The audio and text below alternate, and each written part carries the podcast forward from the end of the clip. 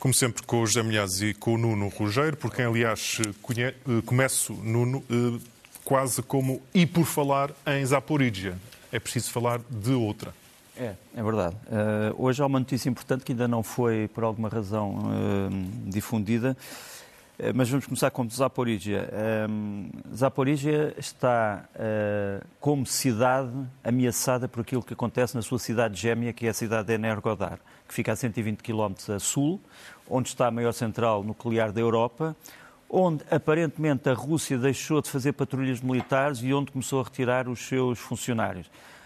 Há uma notícia boa e uma notícia má. A notícia boa é que a maior parte dos sistemas mais perigosos da central terão sido desarticulados ou não estão a funcionar. E a central hoje já não produz propriamente energia. Portanto, não é, digamos assim, uma bomba nuclear ativa em funcionamento. Mas, obviamente, que sendo a maior central do mundo, tendo muito material radioativo e não temos a certeza absoluta sobre se está toda em segurança, é um perigo. É um perigo.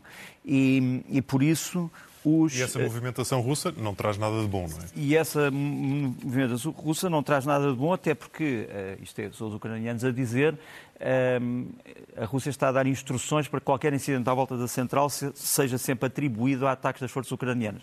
Neste mapa aqui nós vemos uh, a central, que está ali a vermelho, Vemos a cidade de Zaporizhia, que fica lá em cima, portanto, aos tais 120 km. Ali, aquilo no meio, é o rio de Dnipro.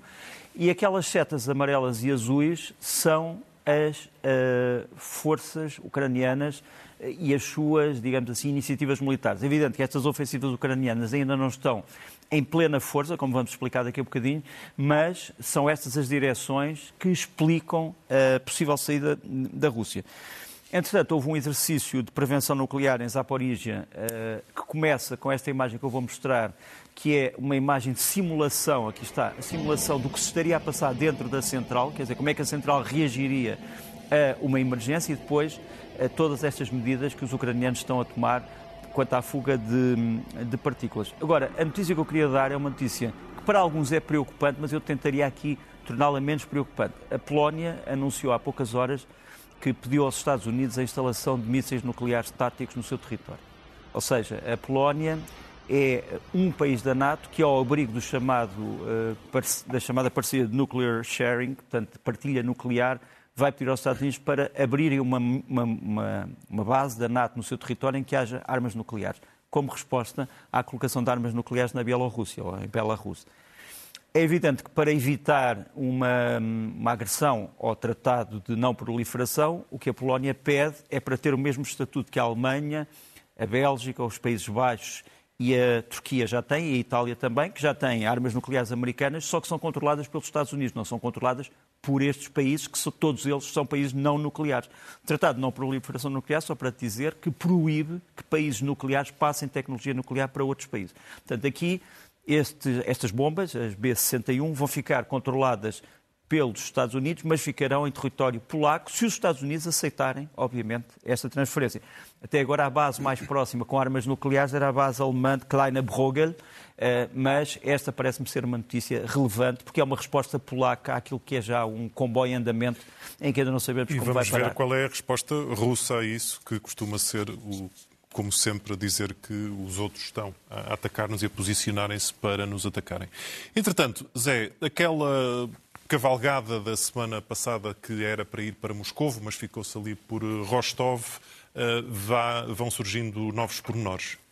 Eh, vão, vão surgindo novos pormenores, e, ou seja, primeiro, tenta-se uh, a, a, a, água do capote, limpar a água do capote. Uh, isso é feito de forma absolutamente brilhante pelo governador de Rostov, foi aquela cidade onde uh, estiveram os mercenários da Wagner no sábado passado e no domingo, e que considera que este sinal de apoio à Wagner, estas pessoas que estão aqui a aplaudir, não passam de Wagners vestidos já civis.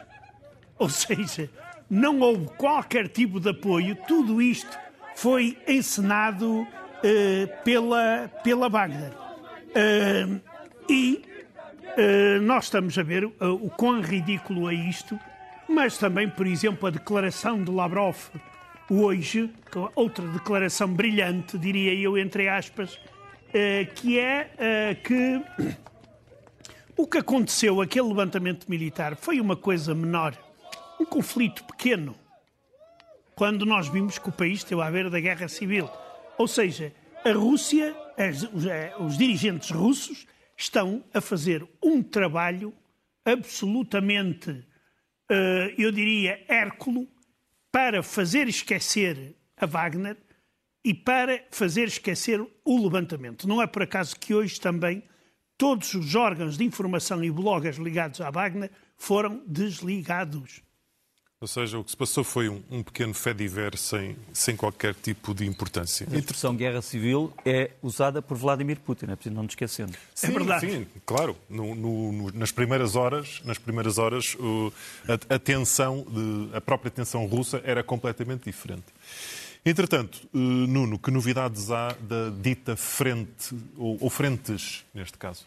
Uh, muitas coisas. Uh, primeira, primeiro elemento que nós temos que, um, que, salientar é que estamos praticamente no fim daquilo que os ucranianos chamam a primeira fase da sua contraofensiva, uh, a fase que eles chamam de amolecimento, reconhecimento e erosão.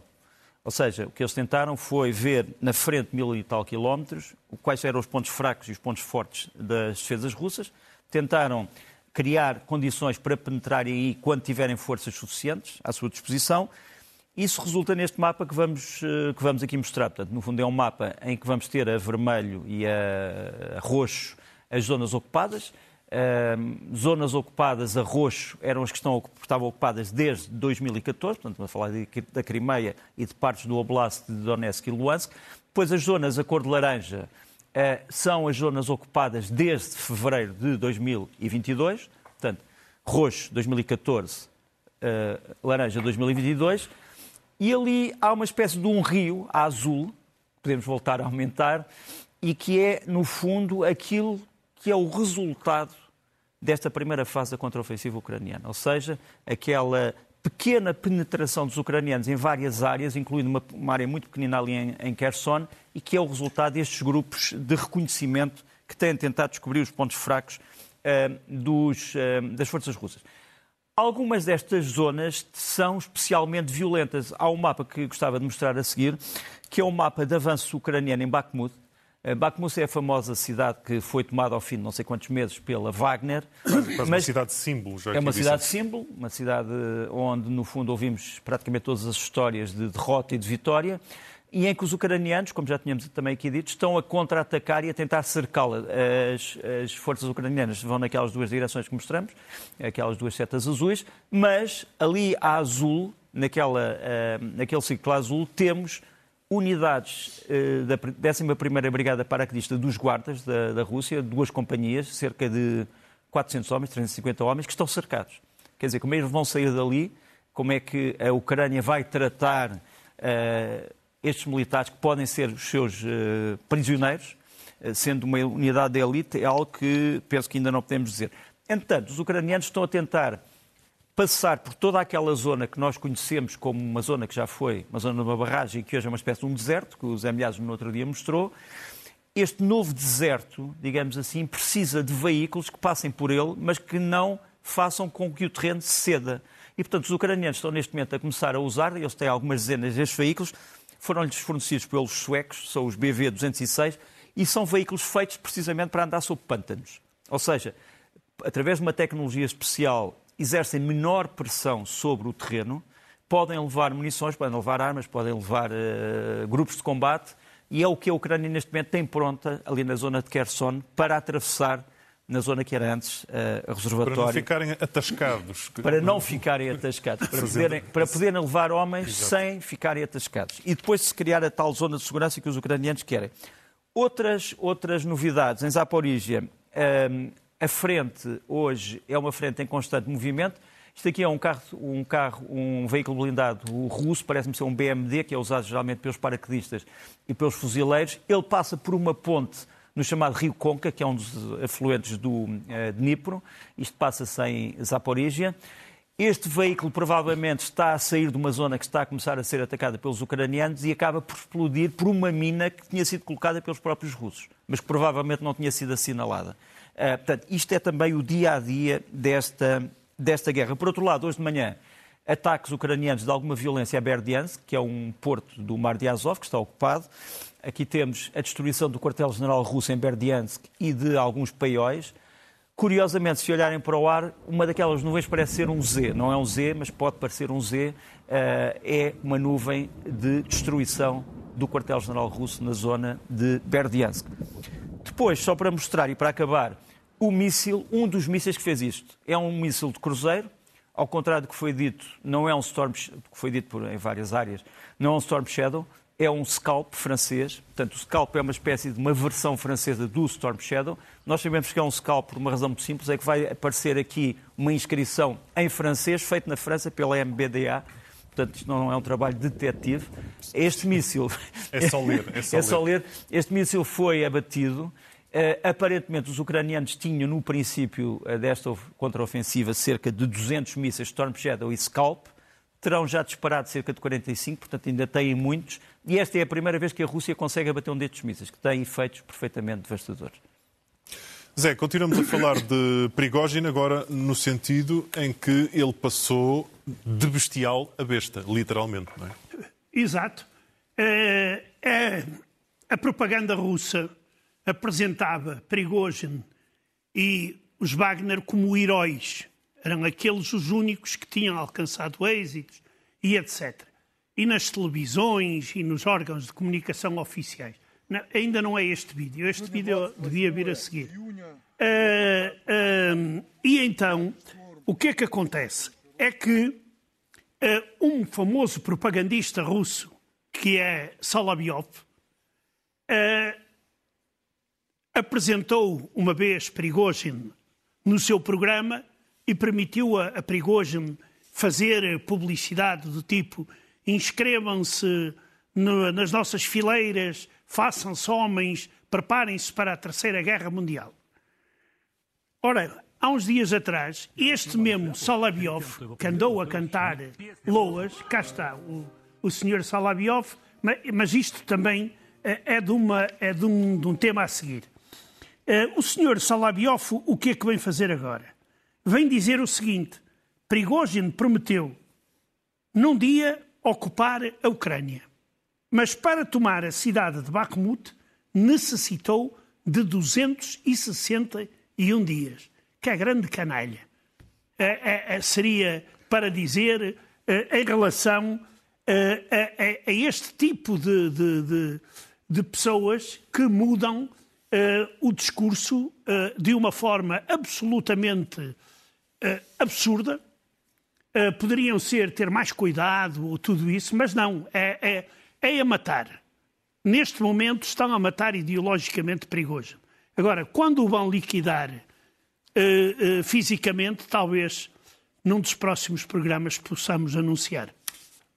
Logo se vê. Entretanto, nesta, nesta pequena, este pequeno deslize dos vídeos entraram ali imagens para as quais vamos advertir Sim. daqui a pouco, porque são imagens bastante violentas, até porque têm, têm a ver com, com bebés, e peço desculpa Embora, aos espectadores. Tudo, os bebés estão bem, correram bem, mas... É certo, mas, mas, mas as imagens são, são, são violentas, entraram aqui num, num certo num certo desnorte, mas, mas não interessa, avancemos. Uh, falemos de manobras da NATO, Nuno. Sim, manobras da NATO que têm envolvido a Ucrânia. A NATO continua a envolver a Ucrânia nos seus treinos militares, com, com novos equipamentos. Uh, há várias coisas que estão a passar, umas delas são públicas, outras nem tanto. Por exemplo, pergunta, quando é que chegam à Ucrânia os famosos carros de combate M1 Abrams americanos, os 31 prometidos?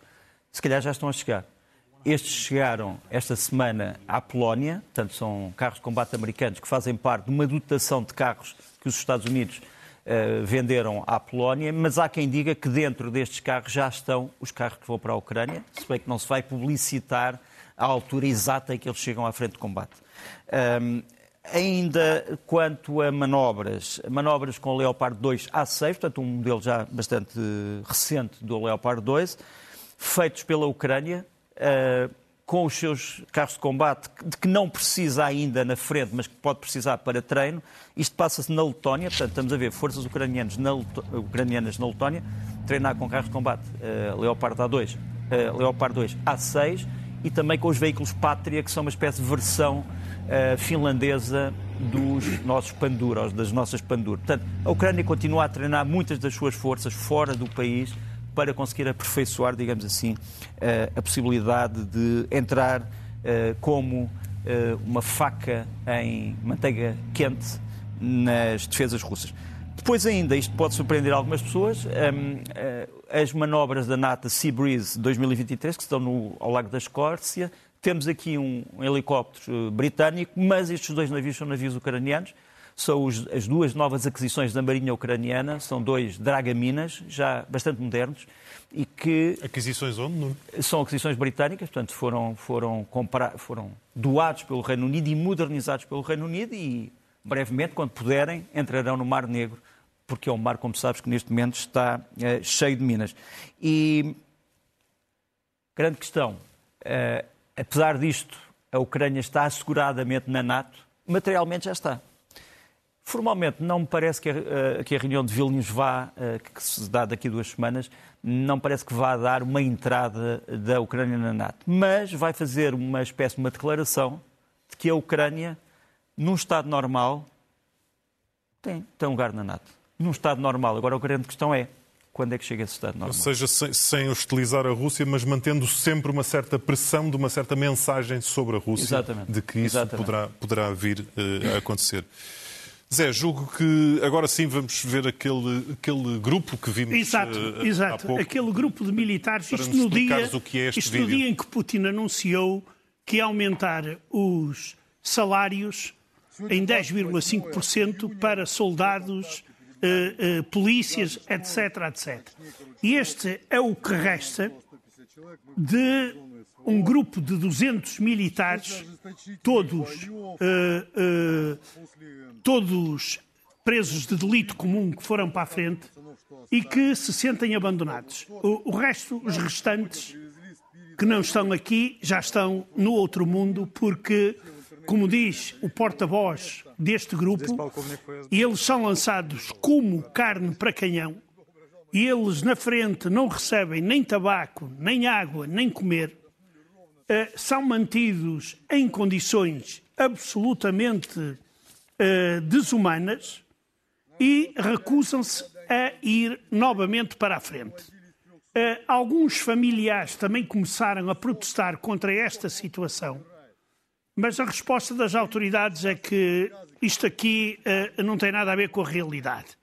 Ou seja, está tudo bem, como hoje na Rússia está tudo bem, não está a acontecer nada mas o facto é que, periodicamente, até muito periodicamente, aparecem vídeos deste tipo com protestos no, naqueles mas que... Mas as autoridades russas ao menos admitem que se trata de soldados russos ou não? Uh, claro que admite. E claro que diz que mas eles que, que não, não precisam valorizar nada. o que Exato. eles dizem. Que eles não estão a, a, a, a falar verdade. E todos nós sabemos que isto, e já passou um ano e meio, mas as Forças Armadas Russas continuam a não ter, pelo menos algumas unidades. Estes podem ser tratados assim, talvez porque tenham sido ex-reclusos e o, as autoridades não estejam muito interessadas na, na sobrevivência deles, carne para canhão. Por isso, é natural que este tipo de situação se venha a repetir. Nuno, vamos então falar de algo que será contextualizado com parte daquelas imagens que vimos há pouco e que te peço que explique, antes de as mostrarmos, que expliquemos exatamente o que é que vamos ver. Fica a nossa advertência, a advertência da SIC, que se tratam de imagens violentas. Violentas, cruéis, eh, de uma crueldade especial, porque uma crueldade sobre crianças. Eh, vais ver aqui a aflição das mães que têm tratado de crianças que, no fundo, foram vítimas de, do ataque a Kramatorsk. Kramatorsk é uma, é uma cidade que fica no Donetsk ucraniano, no Donetsk que ainda está nas mãos da Ucrânia. É uma das principais cidades, juntamente com Sloviansk. É uma cidade que tem, que eu conheço, que tem uma, uma alameda central, eh, que chama-se Alameda Kramatorsk, que tem muitos restaurantes que são muito populares, eh, onde há civis, onde há obviamente, se há muitos militares, também há militares que, de licença, vão aos restaurantes. Portanto, o argumento russo, ah, havia lá uns militares pelo meio. Pronto. Uh, vão civis, vão, vão, pais, vão filhos, vão netos. Uh, para além disso, foram também atacadas as zonas comerciais em torno dessa Alameda e depois uma pequena povoação junto a Kramatorsk, com os tais, com os tais mísseis Iskander, que são uma espécie de uma versão mais lenta dos, dos famosos, os famigerados Kinjal. E, portanto, vamos mostrar primeiro esta, esta ideia. A Rússia diz que estes são alvos militares. Que este bebê é um alvo militar. Que este bebê é um alvo militar. Que, no fundo, isso são ataques legítimos contra a máquina de guerra ucraniana.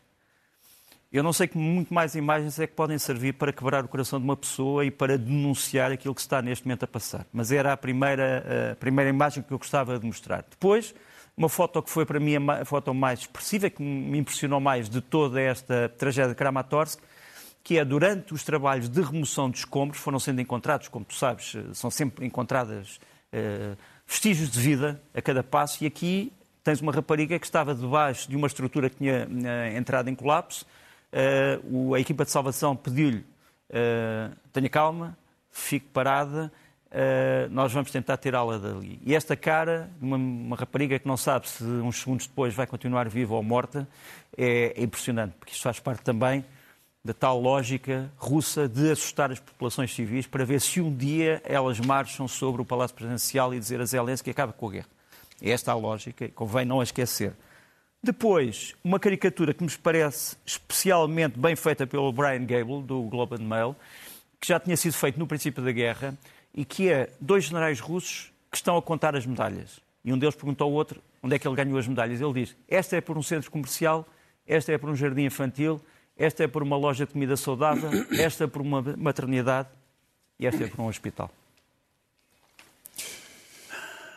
E continuamos. E eu quero continuar ainda... com este tema. Pois era isso, era isso que eu tinha de dizer, tá, tá, ainda estava a pensar Exato, na, na, na, imagem da, da, daquela miúda. E as é... imagens que nós também vamos ver poderá ter alguma violência também pelo meio, mas tem a figura que é este senhor, senhor um sacanoide que aparece na, na televisão num programa de propaganda. Este é um ex-general e hoje uh, deputado da Duma estatal da Rússia que considerou que este bombardeamento que nós estamos a ver, que matou inocentes, foi chique e digno de uma canção, sublinhando: tira o chapéu perante aqueles que prepararam e realizaram essa operação.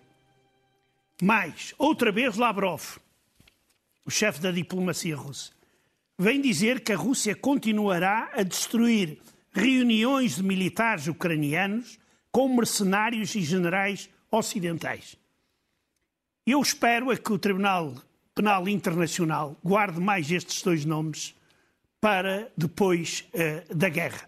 Porque a forma como a, a Rússia, como, como o, o, digamos, os dirigentes russos uh, comentam este tipo de crimes, é absolutamente abjeta. Quer dizer, é absolutamente desumana. Eles uh, mentem mesmo que lá tivessem generais a comer na pizzaria. Não se pode, é um alvo civil. Uma pizzaria é um alvo civil, ponto. Mas pronto, há justificação para tudo. Os russos não atacam alvos civis.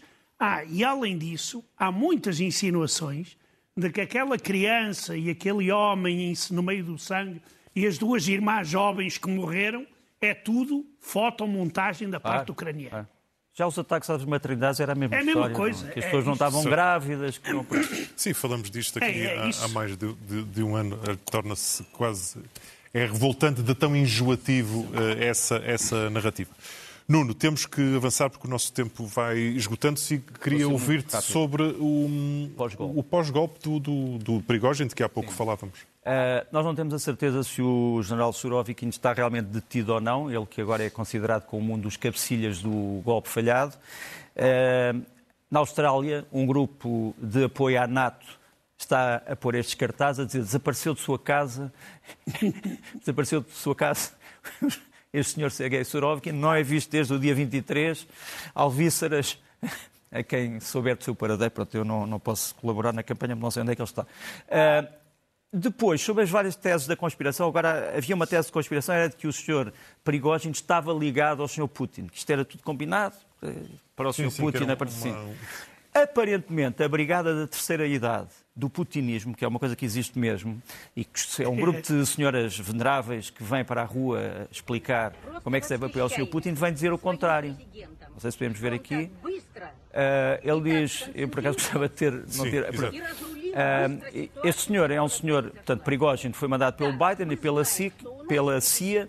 Ahm, nós sabemos que o Presidente é que nos salvou, o Presidente é que resolve tudo, em- o Presidente impede-nos de sermos conquistados pelo Ocidente e pela NATO. Ah, nós temos a certeza absoluta que tu, Biden, tens a mão neste, neste, neste golpe, neste ataque. Ah, sabemos que estavas a preparar a isto há muito tempo. Há muito tempo. Descobrimos isso agora, mas sabemos. Mas falhaste. Assim como de sempre falhar nas tentativas para destruir a Santa Rússia e o nosso querido Presidente. Pronto. Portanto, a brigada eh, da terceira Do idade do putinismo não se convence Eu sempre, sempre que houver mais declarações da Brigada do, do Putin, Do vamos chamar o Nuno Rogério, porque ele traduziu isto com uma alma. É uma Mal, alma, é verdade. é. Tem que ser, tem que ser. Tem, bem. temos que prestar homenagem a estas senhoras. Uh, depois, um, Vladimir Putin, como tu sabes, tem tido várias tendências de se isolar por causa de questões de profiláticas, por questões de saúde, mas deitou isso tudo para trás da, para trás da, da cabeça e foi ao Daguestão para um banho de multidão e depois foi a um instituto tecnológico e disseram o senhor sabe desenhar? Então desenhe lá uma cara. E eh, ele desenhou realmente esta cara que nós estamos a ver. Eu acho que parecia um bocado o SpongeBob, mas, ou então um homem embuçado, mas depois transforma-se numa coisa um bocado diferente.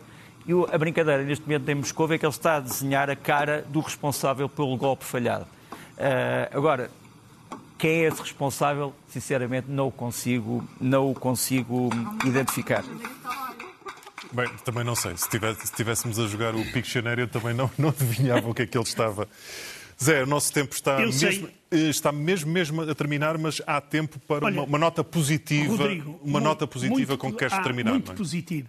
A primeira é, pela primeira vez na justiça putinista, uma juíza da cidade de Varones não ousou condenar o ativista que está à esquerda, a juíza está à direita, Ousou não condenar. não condenar. Sim. Ousou não Não condenar. condenar, exatamente. E este homem, isto é feito pela primeira vez. O homem apareceu no centro da cidade com um cartaz: parem com a guerra. Isto aqui, em outros tribunais, deu sempre direito ou a pesadas multas ou a penas de prisão. Esta senhora, pela primeira vez, disse: não, isto aqui não é difamar as Forças Armadas da Rússia. Por isso, não é só a Brigada do Reumático de que o Nuno falou, mas há pessoas com coragem na rua. Sim, e temos falado aqui de- da e a extraordinária coragem que é para russos na Rússia, que vivem Exato, na Rússia, exato. Esta eh, senhora, ousarem essa senhora destrói completamente a sua carreira. Porque para, para o resto do mundo, convenhamos, nós fazemos o nosso, o nosso papel de, de denúncia e de, de informação, mas é infinitamente mais fácil, não é? E é uma homenagem que prestamos sempre aos russos e não os confundimos É. com o regime de Putin. Tem sido essa a minha posição aqui. Claro. Ainda temos tempo para o meu vídeo, não? Eh, não, não. Não? Nem para o Tem- Steven Seagal. Não, tem, Não? Fica para O outras. vídeo era um vídeo emocionante sobre o uso de armas estratégicas contra o Washington eh, em tom de pop. Mas pronto. Então, pronto, passem lá 15 segundos disso, já que o Nuno se antecipou. Годами США и их союзники живут за счет эксплуатации остального мира. Насаждают игру по своим правилам. Ну вот хрены. Точно, хрены. Что делать будем? Да известно что. Возвращаем полетные задания в нашу ядерную триаду. Точно, пошли. Пошли. Vamos, vamos lançar os mísseis. Isto é a canção das, do corpo de mísseis estratégicos balísticos. na Washington. RBCN, RBCN, RBCN, na Washington. RBCN, Shopatá, RBCN, Shopatá, RBCN. Então pronto, Sigal, tens um minuto para o eh, Sigal. Eh, é, uma, uma notícia de ultimíssima hora, é que Steven Seagal vai substituir Shoigu, mas não na qualidade de Ministro da Defesa, mas na qualidade de cozinheiro. Visto que Prigozhin tinha a fama de ser o cozinheiro de Putin, embora ele não fosse cozinheiro, ele fosse dono de restaurantes onde Putin comeu, mas, eh, neste caso, eh, eh, temos já uma grande substituição para Prigozhin, que é o Steven Seagal, uma pessoa, como nós sabemos, resolve tudo à pancada e, quer dizer, e, e vai ser um perigo iminente. Mas lá dentro um intelectual. Aonde? Dentro da alma dele. Nuno Rogério, Zé Milhazes, tenham um bom fim de semana. Voltamos a ver-nos na terça-feira.